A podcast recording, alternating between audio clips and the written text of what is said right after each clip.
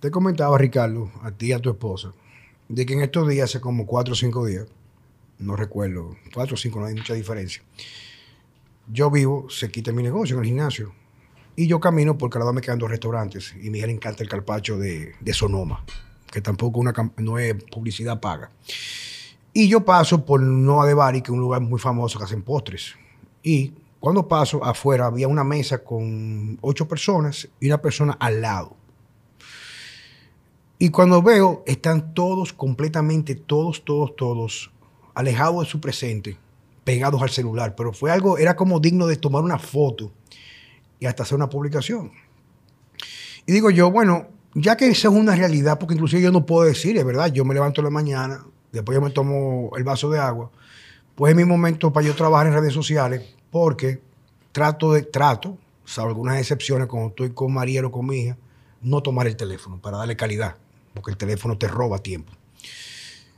Y digo yo, concho, a esta gente que consume los medios, cuando analizamos lo que consumen, tú consumes lo que tú percibes por tu sentido, la vista, el oído. Lo que reciben es pura distracción, pan y circo para la plebe, como digo yo, pura mierda, viejo. O sea, el mundo está hecho una mierda porque la gente edifica su realidad, edifica cómo percibe su entorno en función a lo que le meten en el subconsciente, con unas estrategias impresionantes que anteriormente en la Segunda Guerra Mundial los nazis utilizaron la propaganda para justificar el genocidio contra los judíos. Lo estamos haciendo hoy en día a través de la manipulación. Y yo digo, concho, es una de las cosas que yo quiero aprovechar, en, vez- lugar de criticarlo, porque es una observación, no lo critico, porque yo también lo utilizo, sí observo que es demasiado. Ya la tecnología nos domina, nosotros no la utilizamos a ella, ella nos utiliza a nosotros. Es que la gente debe conocer trayectorias, personas que podrían mostrar aquellas cosas que no se ven con mucha facilidad o de la forma corriente o cotidiana en las redes sociales. Que gente atrevida, gente se, se atreve a hacerlo diferente para que tengan un referente. ¿Por qué? Porque la sociedad en la actualidad, y esto es algo, y siempre digo en, los podcasts míos que esto es algo, una opinión mía particular. O sea, claro que he leído mucho, muchos autores que lo, lo ponen de una forma con muy buena, digamos que con muy buen eh, respaldo técnico de publicaciones científicas en la, en la parte de psicología, psicolo- o so- sociología, perdón.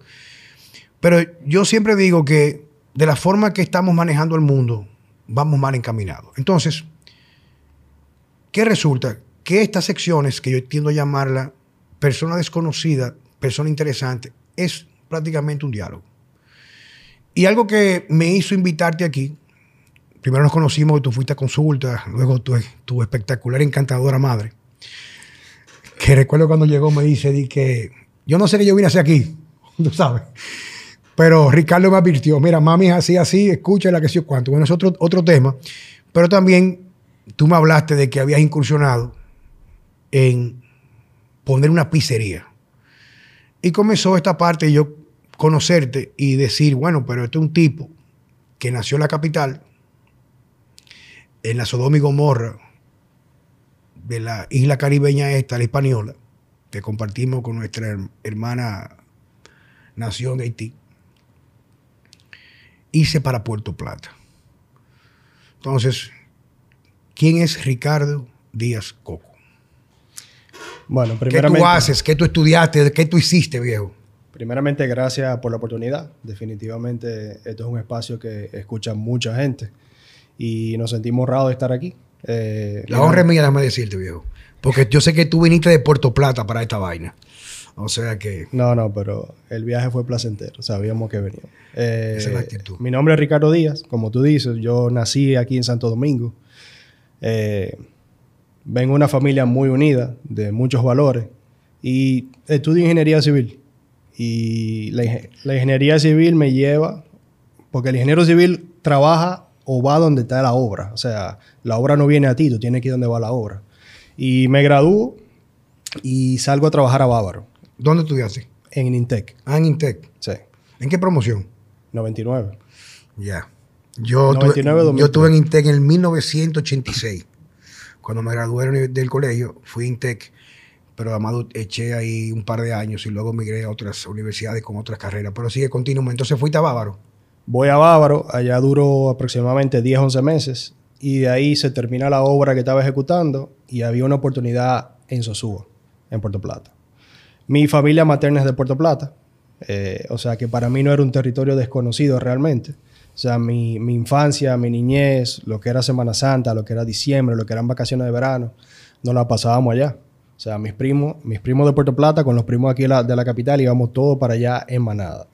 O sea que había ya hecho una vida social, eh, no continua, sino interrumpida por estaciones en Puerto Plata y conocíamos gente allá. Mira, pero entonces, yo me he enterado porque he conversado contigo que tú haces varios negocios. ¿Cuáles son los negocios tuyos? Bueno, yo actualmente todavía me desempeño en una empresa grande de construcción de la zona de Puerto Plata, eh, como gerente de construcción. Y a través de mis años, eh, siempre la espinita por emprender y por conseguir algo más, eh, siempre ha estado ahí. Em, ¿Qué es emprender para ti? Crear algo nuevo, de la nada. O sea... ¿Pero qué te motiva? Porque yo, la, idea, tú sabes que ahora mismo la, la parte de emprendimiento, hasta hacen talleres y ese tipo de cosas. Pero yo tengo, digo, o sea, tú sabes, yo soy medio rock y que yo soy medio crítico y vaina. Pero yo conozco gente que han emprendido, yo soy uno de ellos. O sea, yo vengo de una clase, de una familia, perdón, muy unida, muy tradicional, donde de mis abuelos lo que se pretendía siempre era que nos dedicáramos a profesiones que dignificaban una familia en aquel entonces, como era ser médico, ingeniero, arquitecto, periodista, para mi abuelo era un máximo, porque era una, una profesión que conllevaba mucha vocación, no la miel del periodismo tenemos ahora mismo que no son periodistas, son publicistas y, y mercadólogos y mercantilistas que no buscan ni investigan. Pero otro tema aparte en otro podcast. Y en, el caso mío, yo comencé a estudiar ciertas carreras, por ejemplo, pero yo, lo que más me gustaba a mí era ayudar a gente. Y yo hago ejercicio que tengo como dos años de edad. Entonces resulta que, por ejemplo, yo con los recursos que tenía, que eran nada, yo con unos tenis Converse que me habían regalado, me iba a correr 10 kilómetros en la mañana, me iba en bicicleta para el colegio, cuando llegaba en la tarde, a mi casa, porque estaba un colegio hasta las 4 y media de la tarde, un semi-internado, hacía pesitas en mi casa con una barra. Y yo recuerdo que todos los amigos fumando y bebiendo, yo hacía eso. Y al final del cabo, un grupo se, se, se, unió a mí para hacer ejercicio, porque yo era como el elefante blanco, por decirlo así, en los prados, en la parte donde yo vivía. Entonces, mi caso mío, que la parte yo quiero que compartas con, conmigo y con nuestro público, es que, que yo comencé a emprender sin quererlo, solamente tratando de hacer cosas que me daban mucha satisfacción. Por ejemplo, yo iba a los gimnasios de ejercicio, a cualquier gimnasio, viejo, de que tenía 16, 17 años, y si alguien me decía que llegaba como que, como pasa en los típicos gimnasios, que la gente llega no sabe cómo comenzar, yo lo ayudaba, ven, ponte aquí, haz ejercicio aquí, quítale pesa, ponle. O sea, yo siempre he buscado, he sentido satisfacción con eso, como de colaborar con la gente. Y sin querer eso me llevó a mi gimnasio, porque sin querer, un día me quedé sin empleado, yo era empleado, me quedé sin trabajo. Comencé al gimnasio a ciertas horas que había muchas mujeres y me decían, pero ayúdame, yo te voy a pagar. No, no, yo te voy a pagar. Yo come, así fue que comencé yo como entrenador. Y es una larga historia. Y así un cliente un día me dijo a mí, coño, pero ¿por tú pones un gimnasio? Y yo, pues yo vengo aquí en carro público, en motoconcho. No, no, pero yo tengo el dinero, vamos a poner negocio. Y así comenzó. Entonces, en el caso tuyo particular, porque yo sé que tienes varios negocios, esa parte, no de, crear algo, ¿qué te llevó a ti siendo ingeniero, ya trabajando en construcción, siendo, teniendo quizás un empleado que, un contrato o un empleo que te rentaba, ¿qué te lleva a diluir tu tiempo? Porque la vida se puede, contar en tiempo, unidades de horas, días, semanas y años. Tú dedicas a hacer proyectos fuera de la ingeniería. ¿Por qué? Mira, eh, definitivamente el que es empleado no se da cuenta hasta cierto momento en su vida, un momento crucial, un momento eh, de necesidad puede ser, en algunos casos, que necesita hacer algo diferente o necesita hacer algo adicional. Definitivamente eh, no éramos ajenos a esa situación, necesitábamos algo adicional en la vida. Y yo entiendo que cuando el alumno está listo, el maestro llega. Y yo recuerdo que empezábamos una obra en que ofrecí en Puerto Plata y había una supervisión austríaca. Y esa persona que era el gerente del proyecto me dijo, acompáñame, vamos a Santiago, vamos a la capital, vamos a visitar empresas porque yo necesito eh, conseguir ciertos materiales que van en el proyecto. Y él me enseñaba unos materiales de construcción ligera, lo que conocemos como chisroden, glass, plafones, en ese momento, que se utilizaban en Austria y que aquí le era muy difícil de conseguir. Y me dice, ¿por qué tú no pones una empresa de eso? A mí no me pareció descabellada la idea. Eh, ese no es el inicio. Nosotros contratamos una de las compañías que visitamos en ese entonces y desde ahí yo dije, déjame aprender esto. Compré unos libros, me empapé del proceso en esa obra y de ahí nace, vamos a decir, mi primer emprendimiento formal fuera de lo que era mi empleo en ese entonces. Y por muchos años, te estoy hablando quizá 2009, 2010, desde esa fecha, yo hago eh, parte de decoración ligera, eh, como mi primer emprendimiento. Eh, después de ahí, obviamente, eso sigue generando ingresos adicionales, un negocio extremadamente rentable, pero como todo en la vida, cuando tú subes un escalón y te acostumbras, todo vuelve y se nivela. Claro, esa es la parte que yo digo y comento muchas veces, porque yo siempre trato de hablar de mi experiencia, porque es muy fácil tú leer y, y, compartir lo que tú lees. Yo hablo de mi experiencia en el hecho de que esa es la parte de quienes se atreven a vivir apasionados, de encontrar como esa chispa como que hace que te levantes en la mañana, te levantes con un propósito, no solamente el hecho de ponchar tarjeta o cumplir con un horario para sentir que cumpliste tu cometido, como buscar cosas que nos incentivan a seguir buscando. Y yo muchas veces digo que no lo puedo explicar, pero me pasa en, en el caso mío muy particular que comienzo a experimentar ansiedad crónica, oye bien, pero una ansiedad no típica que tengo que medicarme, sino que no puedo concentrarme en el presente cuando sé que tengo lecturas que no he leído o he pagado cursos que aún no he escuchado los videos porque estoy falta de tiempo. Porque ese hecho de que yo adquiero un conocimiento o una habilidad y yo la puedo transferir a mi consulta, eso me da coño una vaina, viejo. Tú ves que yo a veces agarro, me pasó que hace dos meses me fui con las chicas mías de, de mi centro de dietética, nos fuimos a hacer un taller de medicina funcional de tres días a Dallas, Texas. Coño viejo, y salió un tipo ahí de 86 años, que es el tipo que más sabe en el mundo de melatonina. El tipo a los 24 años hizo su primer PhD y lo hizo en melatonina. Y el tipo tiene miles de, publicaciones o papers publicados en diferentes revistas de investigación de biología y fisiología y medicina. Y yo vine loco con esa vaina de la melatonina. Y ya yo quería que llegara a la consulta porque yo quería llegar para ver a cuál yo le podía prescribir la melatonina exactamente como es, sin efectos secundarios, que no lo tiene, para mejorar. Entonces, ahí que yo voy entendiendo ya la parte tuya.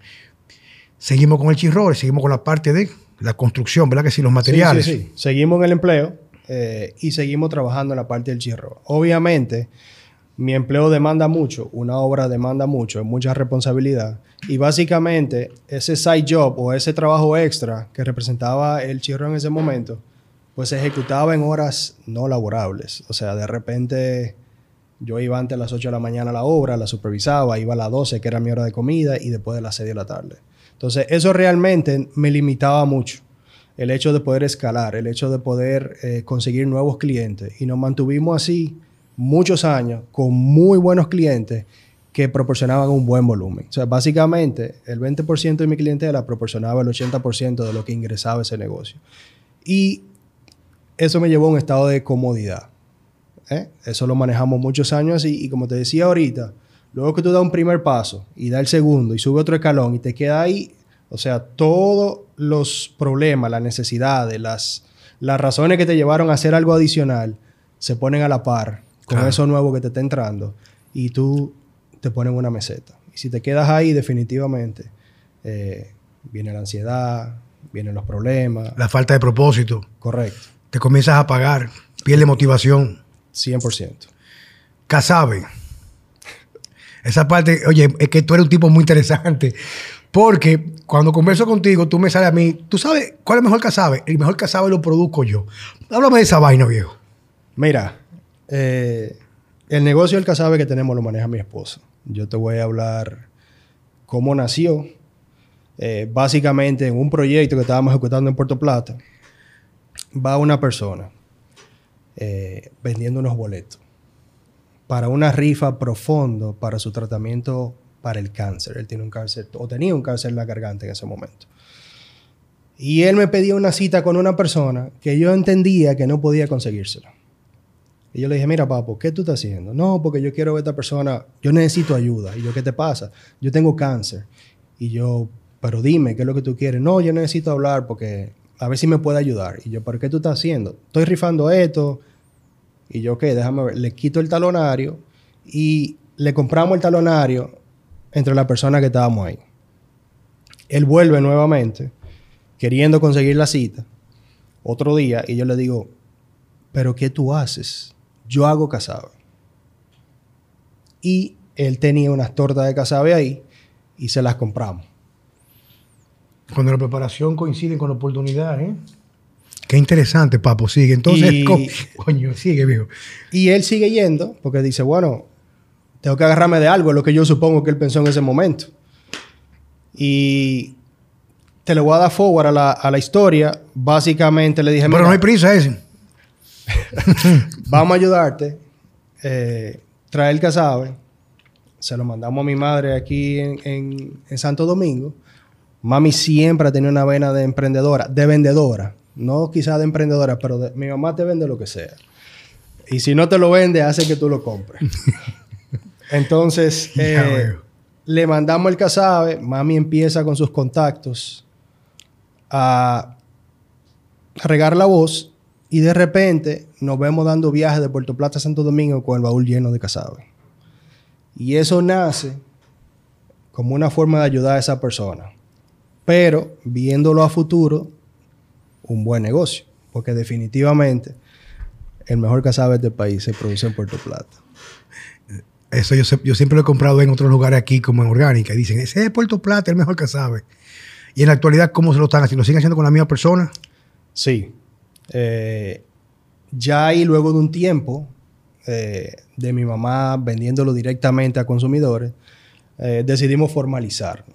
Y como mi abuelo vendía quesos, distribuía quesos aquí en la capital de una fábrica de la familia de, de mi abuela de Puerto Plata, yo lo veía, yo repartía quesos con él eh, los jueves, los viernes en la tarde, y yo veía todos esos contactos, todos esos almacenes, y le digo yo a mi esposa, vamos hasta el supermercado y vamos con una muestra a ofrecerle el casabe a esa persona.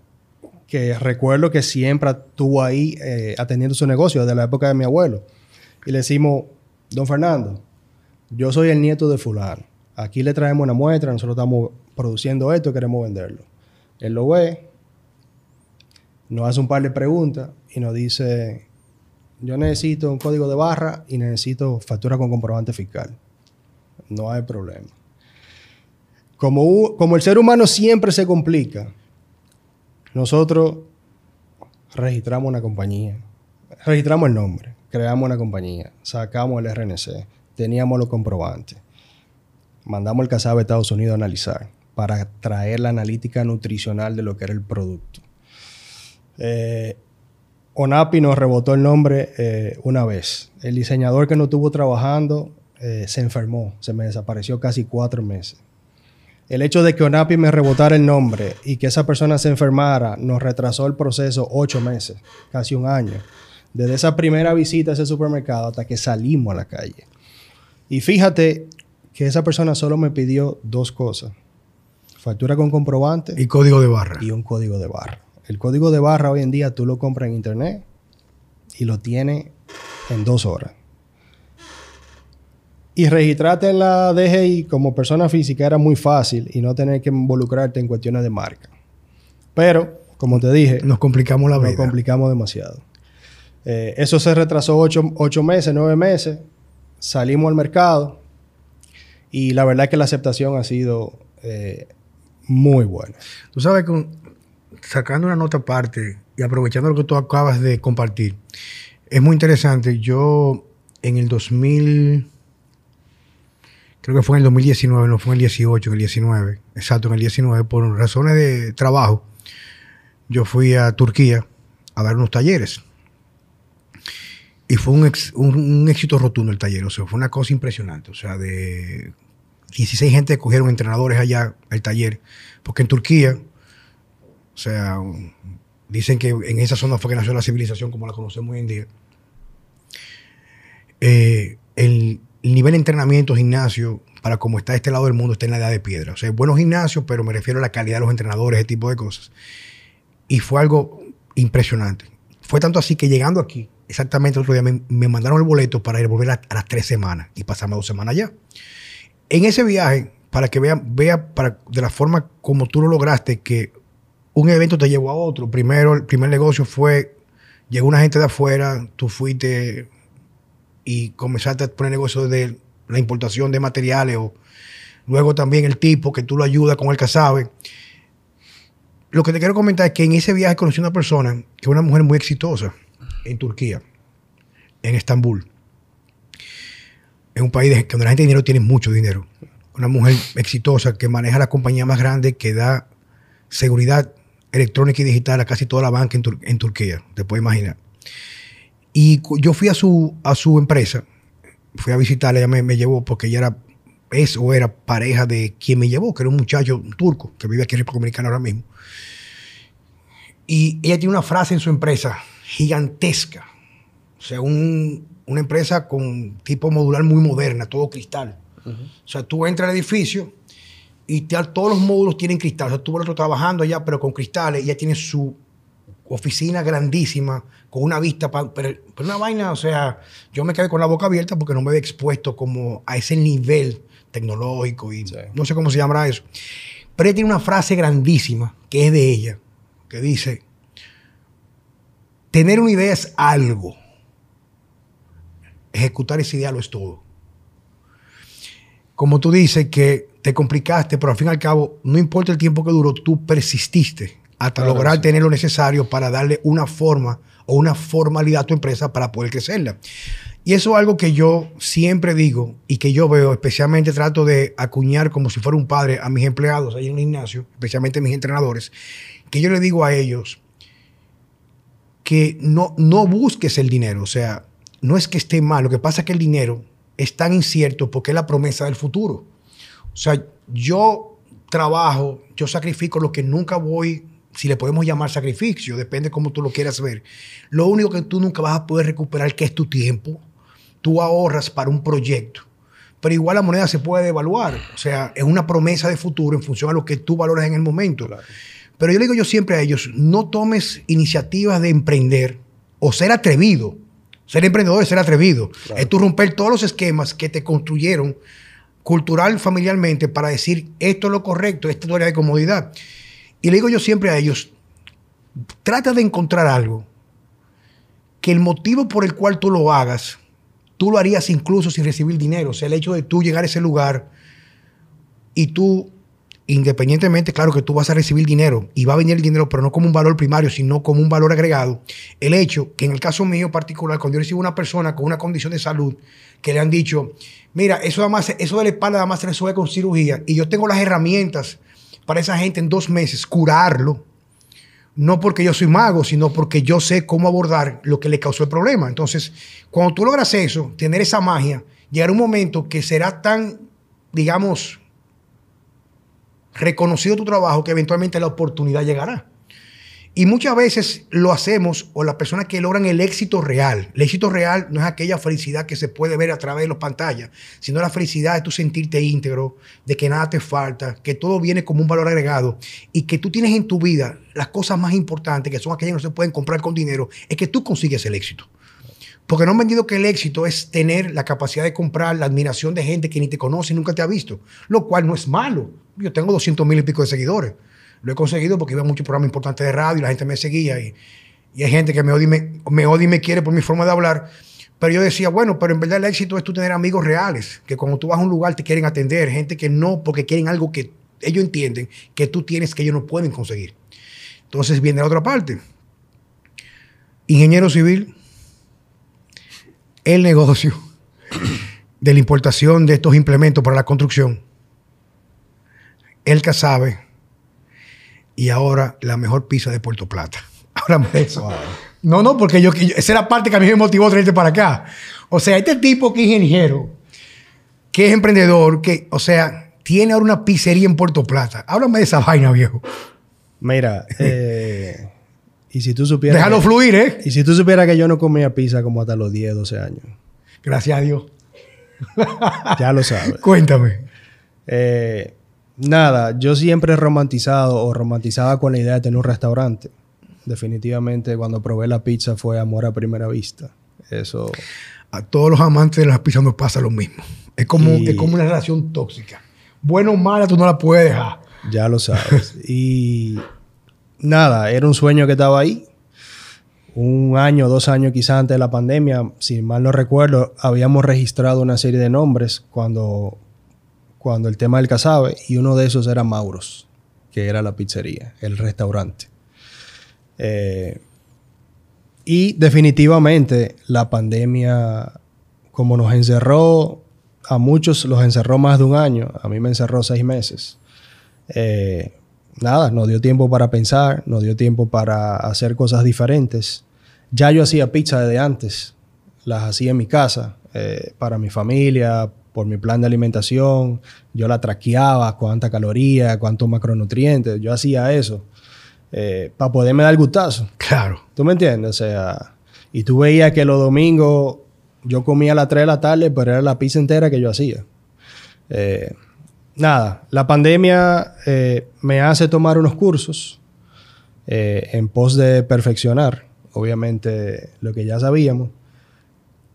Y yo empecé a cambiar lo que ya yo venía haciendo, pero lo seguía haciendo en la casa, en el horno convencional. Y de repente va un primo a Puerto Plata a pasarse unos días y me dice, oye, quiero hacer una pizza con mi hija. Eh, ayúdame, dame la receta. Y, yo le digo, mira, no hay problema. Eh, yo te paso los ingredientes. Cuando tú estés aquí, tú me llamas y yo te paso los ingredientes. Yo en ese momento compraba eh, mis insumos en un supermercado de Sosúa. Y vamos a Sosúa a comprar la harina, la levadura, aquello, porque íbamos a hacer pizza en la casa en el fin de semana. Y allá me lo encuentro. Le digo, ¿en qué tú estás? No, que acabo de llegar, que te iba a escribir, que sé yo cuánto. Le digo, ven. Y le lleno el carrito con todo lo que tiene que comprar. Y le digo, ahorita por WhatsApp yo te escribo. Y le fui dando paso por paso lo que tenía que hacer. Al otro día, él me manda una foto. Y tú has visto esta expresión que dice el dominicano, te llenaste de odio. Sí. Así mismo. O sea, la foto que él me mandó, yo que venía con dos, tres, cuatro años haciendo pizza en la casa, yo dije, esto es increíble, o sea, esto no puede ser. Y... ¿Pero qué pasó? Háblame de la foto, viejo. No, no, no, no, no. O sea, tú ves una foto mía de hace tres años de una pizza mía y tú ves la de él y el profesional es él. ¿Me entiendes? Ya. O sea... O sea, que te, te, dio por el pelado. O sea, el tipo Pero que duro, improvisó un día duro. con las instrucciones tuyas hizo una pizza mucho mejor que la que tú hacías.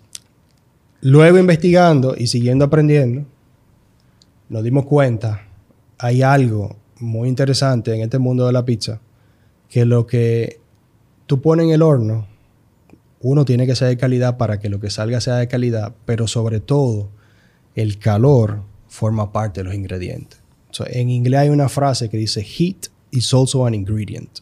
Uh -huh. Y él en ese momento, en esa ocasión, usó un horno casero profesional de pizza. Y definitivamente eso fue la diferencia. O sea, en mi ecuación y en la de él teníamos la misma variable, excepto el calor. El calor. Y en ese momento yo empecé a decirle a mi esposa, yo necesito un horno de eso. Y dice ella, ajá. Y yo, sí, sí, sí, pero tú no estás viendo esa foto. Y dice ella, pero espérate. Y tanto y tanto darle a la piedra. Me dice, ¿cuánto cuesta? Digo yo, 400 dólares. Y me dice, tú estás loco. Y me apoyé de unos amigos que nos acompañaban los fines de semana y taque, y dale, y dale, y dale. Y en una ella dice, oye una cosa, compra el horno, pero ponte a vender pizza para que lo pague. Y así nació. Desde la casa, en la pandemia, y despachábamos una sola vez a la semana. Tú tenías que preordenar la pizza y después de ahí el resto de historia. Mira, esa era, esa era la parte que yo quería, en cierto, en cierto modo, cuando te fui a Puerto Plata con la familia, que fuimos a comer todos allá. Coño, me comí un, un ribeye espectacular, viejo. O sea, en su punto, de sal, con su romerito. Y al final al cabo también le di por la madre la pizza. O sea, yo me la, me la desquité en, en esta ocasión. Es el hecho de que a, mí, a mí, Juan Carlos Simón, como me duele mi país, y reitero, esa es la percepción que yo tengo, quizás yo pueda estar equivocado. A lo mejor yo mañana digo, me equivoqué. Pero yo creo que la juventud hoy en día no creo que esté muy bien encaminada en muchos aspectos. Hay factores que yo sí manejo, porque eso es lo que yo me dedico, que están afectando esa capacidad del ser humano, especialmente los jóvenes, de ser atrevidos. La alimentación, la contaminación ambiental, la falta de naturaleza, la falta de relaciones personales que fomentan el crecimiento de los vínculos. Estamos viendo una, una sociedad cada vez más deshumanizada, si lo podemos llamar de esa manera. Y es el hecho de que yo siempre he dicho que hay que ser atrevido. Mi maestro decía, Ricardo, el universo siempre va a gratificar al atrevido. The universe always reward the bold, decía él. Y el hecho de que, primer lugar, hay que desconectarse un poco del sistema y comenzar a tratar de conseguir referentes en nuestra sociedad que permitan entender que casi todos tenemos herramientas para poder hacer algo distinto. Hay muchas personas que me siguen, que yo los, les veo la intención, que incluso me visitan de forma de carácter de compartir en mi consultorio al final del día, muchachos jóvenes, chicas jóvenes, gente de edad, que tú le ves el hambre de hacer algo distinto, pero entienden que no encuentran terreno fértil para hacerlo. Y yo siempre he dicho, que es lo que digo, si nos ponemos a buscar, pero dentro de nosotros, no a buscar en las redes sociales, no a buscar un referente exterior, claro que tú tienes que buscar a alguien que te motive, o alguien que incentive esa chispa de esa persona que se ve diferente al resto, ser mi referente. Yo quiero ser como fulano porque es que me cautivó esa forma de vivir, esa forma atrevida, esa sonrisa espontánea, agradable, sincera, que, que no se puede fingir, hace esa diferencia. Y lo he dicho a muchas personas, quizás, si tú no te das cuenta y tú agarras así, dice, ven acá, porque yo hago el mejor arroz con habichuela o yo hago el mejor arenque, o el mejor hígado encebollado, o yo soy un tipo que agarro y cuando cojo mi carro, el trabajo que yo hago de limpieza en mi carro es mejor que cualquier detailing por ahí. Tú tienes en realidad esa herramienta en ti que te falta solamente explotarla. Como yo me atrevo a comprar el horno de la pizza, pero yo voy a comenzar a vender la pizza para pagar la inversión.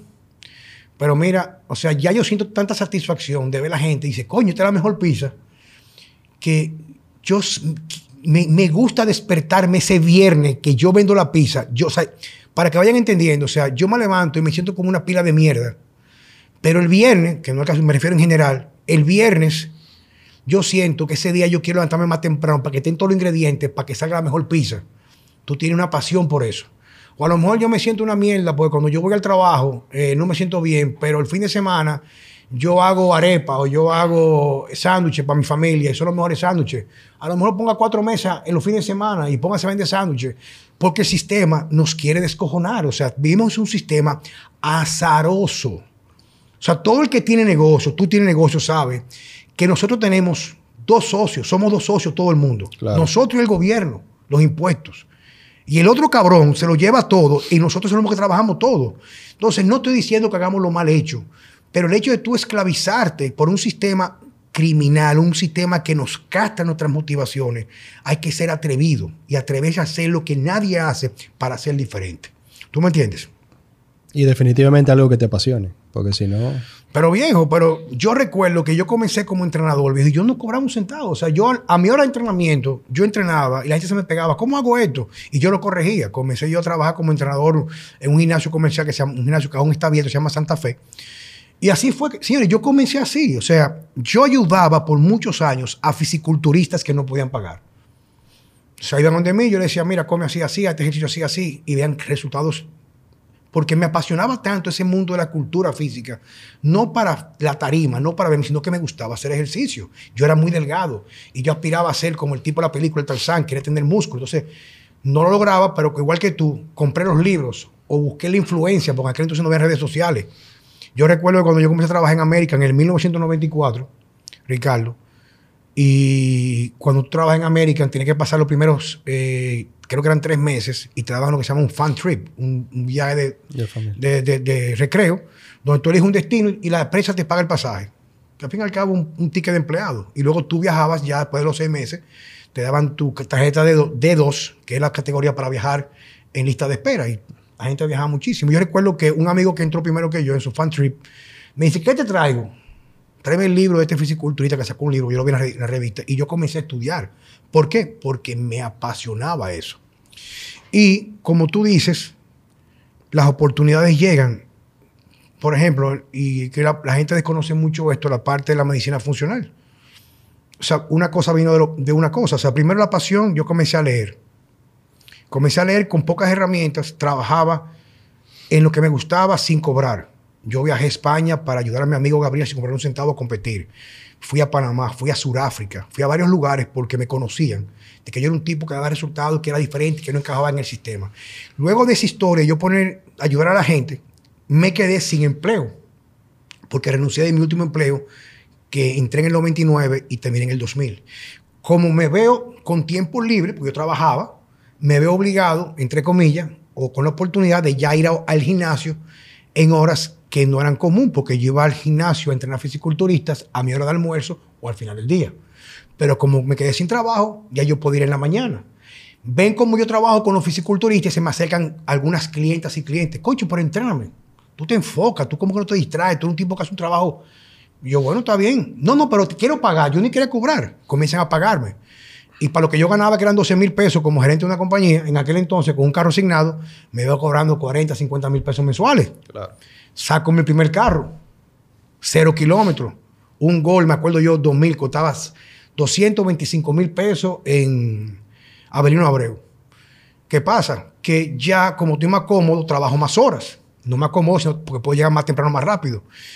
Comienzo a tener cliente. Luego un, un un tipo que yo asesoré me recomienda con un empresario dominicano para que yo lo entrene. Lo entreno a él. Era los dos años que ve que yo no llego tarde, que no pido mi Navidad, que soy tipo entregado. Me dice, pero ¿por qué tú no pones un gimnasio? Pongo el primer gimnasio. Cuando ponemos el gimnasio, me dice a mí, ¿cómo tú quieres cobrar? Digo, bueno, yo no quiero cobrar. Yo quiero que el gimnasio me pague mi educación. Ahí conozco a mi maestro Charles Poliquin. De un grupo de gente, él vio que yo era que tenía más interés de entrenar, no de tener un certificado. Hacemos una amistad como amor a primera vista se vuelve mi mejor amigo y yo escucho en él el término medicina funcional.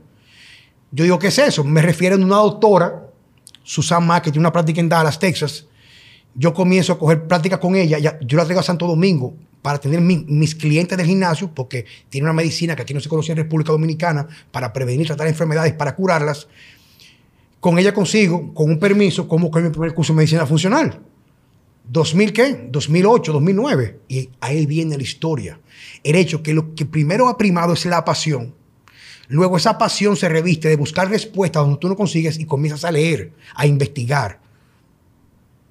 Tomar y dejar, practicar con la fe ciega de que esto lo voy a probar para ver si me retribuye la promesa que dice ahí. Y así continúa la historia.